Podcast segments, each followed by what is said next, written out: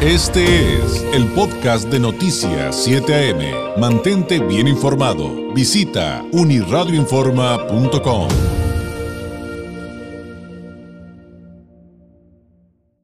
llegó el momento de ir con el politólogo Francisco Ruiz, doctorando en Derecho Electoral, integrante del Instituto Nacional de Administración Pública, autor de la columna Leer entre líneas, que usted también puede consultar en uniradioinforma.com. Usted encuentra a Francisco Ruiz en redes sociales como F. Ruiz MX. Francisco, ¿cómo estás? Muy buenos días. Muy buenos días, estimado David. Excelente martes. Muy bien, afortunadamente, eh, pues ya disfrutando de un mejor clima la semana pasada estuvo un poquito este, calurosa, sin embargo, pues ya eh, estamos viviendo el clima que usualmente solíamos vivir en estas en esta zona. Pues tenemos tenemos ahí una tregua, pero al ratito regresa el calor, así que hay que disfrutarlo. Oye, Francisco, ahora sí que dije con el título de tu participación del día de hoy, ¿qué onda con Francisco? Y ya que le dije, ah, ya entendí.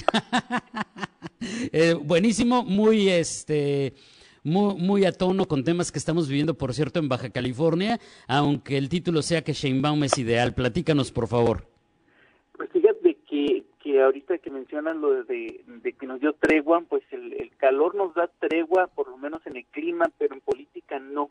En política cada vez las, las cuestiones son más calurosas, están más eh, intensas, empieza a acercarse las fechas de definiciones y eh, en consecuencia pues eh, las corcholatas como les dice de cariño el presidente a sus eh, predilectos a sus aspirantes a sucederlo definitivamente están pues cada vez más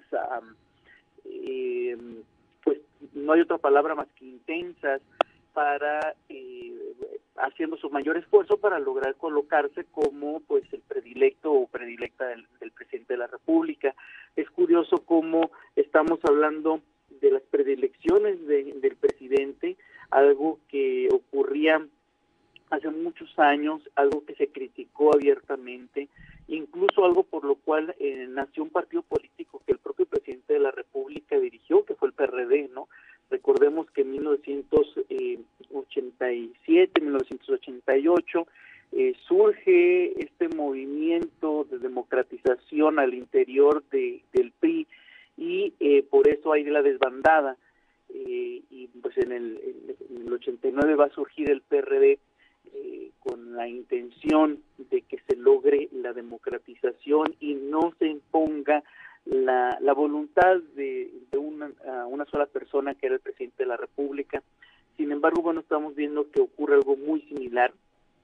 Y eh, me atrevería a decir que incluso el propio Andrés Manuel se regresa mucho en el tiempo, se remonta en el tiempo hasta el tiempo del porfiriato, cuando ah, precisamente a don Porfirio le tocaba elegir a su, a su vicepresidente en este caso, y a todos les decía que sí, dejaba que, que entre ellos se golpearan, y eh, al final decía no hay que hay que este, respetar la democracia pero como decía el propio Andrés Manuel la democracia de su dedito no y bueno eh, en, el caso de del título de esta eh, columna de esta entrega se debe a pues, los recientes acontecimientos que nos ligan con la capital de la República no es ideal eh, conocí a la doctora Claudia Sheinbaum eh, Pardo justamente aquí en Tijuana hace algunos ayeres en la Casa de la Cultura Jurídica cuando vino a, dar una conferencia.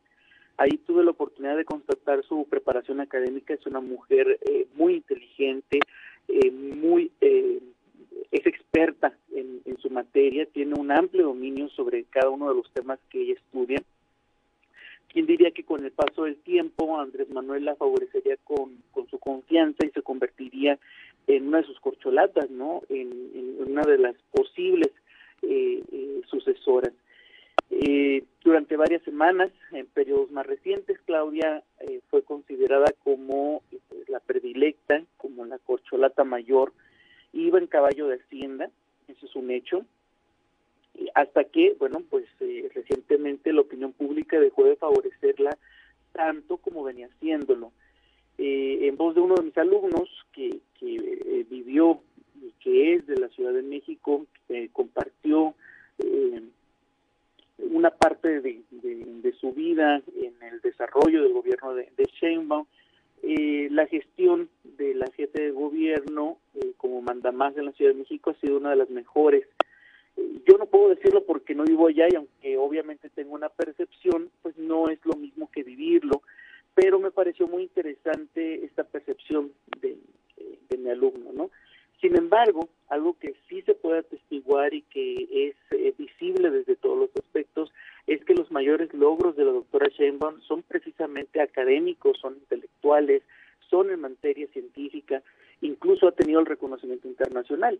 Así que si la jefe eh, de gobierno realmente quiere ser la sucesora del presidente López Obrador, debe de ir con pies de plomo.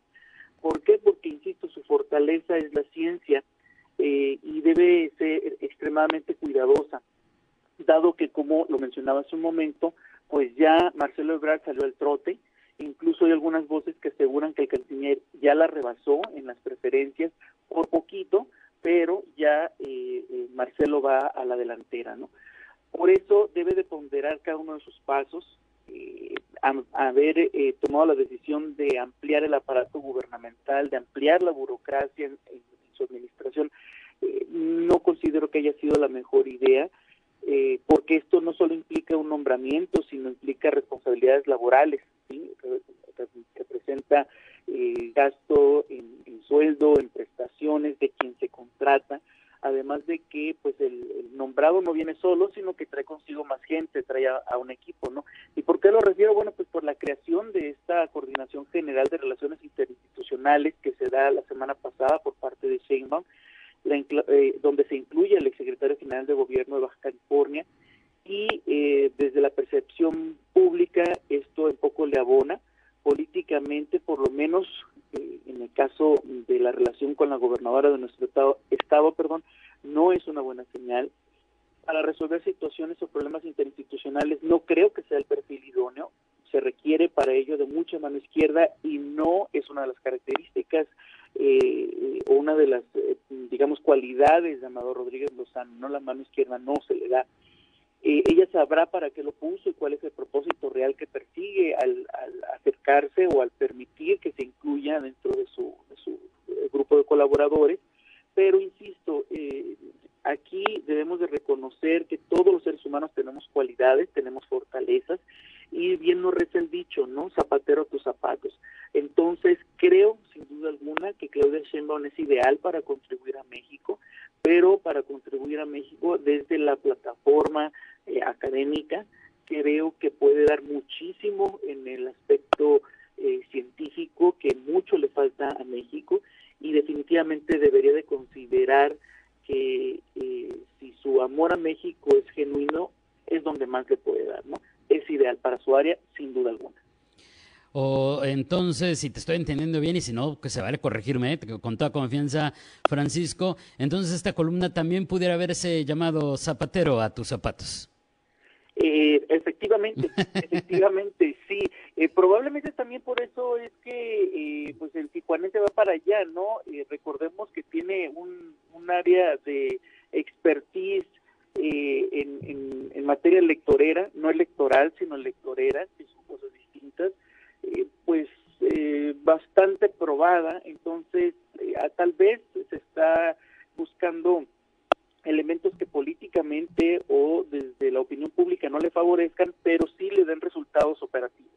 Claro, sí, eso, eso yo creo que nadie lo podemos negar, como bien ya lo explicaste, y evidentemente es normal que nos haga ruido que eh, tras el anuncio de que se le abrirá un proceso y de que se le está citando eh, para una audiencia de imputación y que incluso se da el aviso de que se buscará que en esa audiencia se, se le vincule a proceso por los casos que ya conocemos de la planta fotovoltaica y demás, en medio de toda esa controversia se sume al equipo de Schönbaum con este puesto que pues que a muchos nos dio la idea, no necesariamente tiene que ser así, pero creo que a muchos nos dio la idea de que fue creado muy a modo, ¿no? Entonces, pues ya, ya veremos finalmente, como bien arrancaste tu comentario, Francisco, esto está poniéndose cada vez más caliente y a pesar de lo que estamos viendo, todavía no hierve.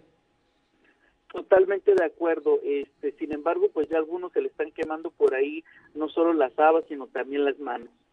Bueno, es que en política hay quienes se les quema el agua. y quien no cae resbala. Eh, totalmente, Francisco. Como siempre, muchísimas gracias. Nos escuchamos el próximo martes. Que tengas una excelente semana. Igualmente, muchísimas gracias por el espacio. Es Francisco Ruiz, politólogo, doctorando en Derecho Electoral, integrante del Instituto Nacional de Administración Pública, autor de la columna Leer entre líneas, que usted también puede consultar en uniradioinforma.com. Usted encuentra a Francisco Ruiz, como le decía, en redes sociales como FRuizMX. Este fue el podcast de Noticias 7am. Mantente bien informado. Visita uniradioinforma.com.